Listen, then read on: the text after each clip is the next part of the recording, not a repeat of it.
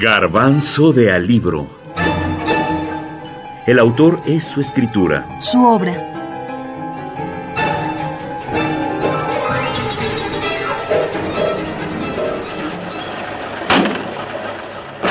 Operación Masacre. Rodolfo Walsh.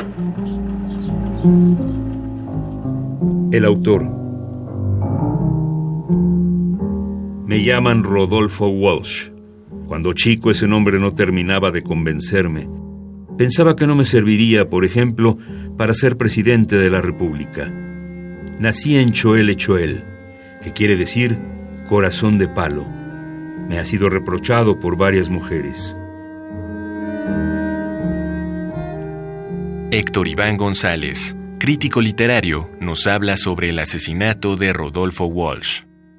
En el momento en que lo que se supone que alguien lo delata y que él va pasando, los truanes estos, los chacales estos, no lo detectan hasta muy tarde, cuando él ya va un poco retirado. Entonces, en ese momento sacan las armas, lo, lo, lo, tratan de inmovilizar, él corre y en ese momento saca la pistola porque él sabe que de alguna manera sería la única manera de salir no, no vivo, sino muerto, pero no torturado de una circunstancia tal. Entonces, en ese momento una ametralladora, una ráfaga de ametralladora lo parte en dos, realmente lo, lo mata, al parecer ya muere en la misma calle de Buenos Aires y era a pesar de que la consigna para él específicamente era tráiganlo vivo para torturarlo y para sacar la información.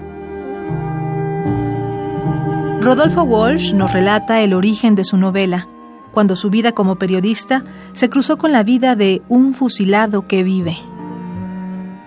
La primera noticia sobre los fusilamientos clandestinos de junio de 1956 me llegó en forma casual, a fines de ese año, en un café de La Plata donde se jugaba ajedrez. Recuerdo cómo salimos en tropel, los jugadores de ajedrez, los jugadores de codillo y los parroquianos ocasionales. Mi casa era peor que el café y peor que la estación de ómnibus, porque había soldados en las azoteas y en la cocina y en los dormitorios, pero principalmente en el baño. Tampoco olvido que pegado a la persiana oí morir a un conscripto en la calle y ese hombre no dijo, viva la patria, sino que dijo, no me dejen solos, hijos de puta. Después, no quiero recordar más. Seis meses más tarde, una noche asfixiante de verano, frente a un vaso de cerveza, un hombre me dice, hay un fusilado que vive. La larga noche del 9 de junio vuelve sobre mí. Por segunda vez me saca de las suaves estaciones. Ahora, durante un año, no pensaré en otra cosa. Operación Masacre. Rodolfo Walsh, UNAM 2018.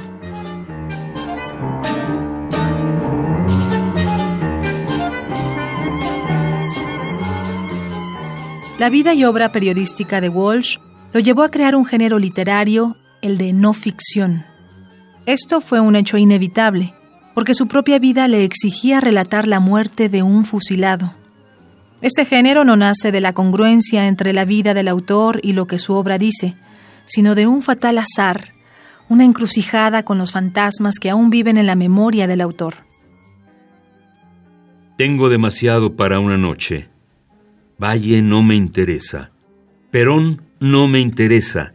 La revolución no me interesa. ¿Puedo volver al ajedrez? Puedo. Al ajedrez y a la literatura fantástica que leo, a los cuentos policiales que escribo, a la novela seria que planeo para dentro de algunos años y a otras cosas que hago para ganarme la vida y que llamo periodismo, aunque no es periodismo.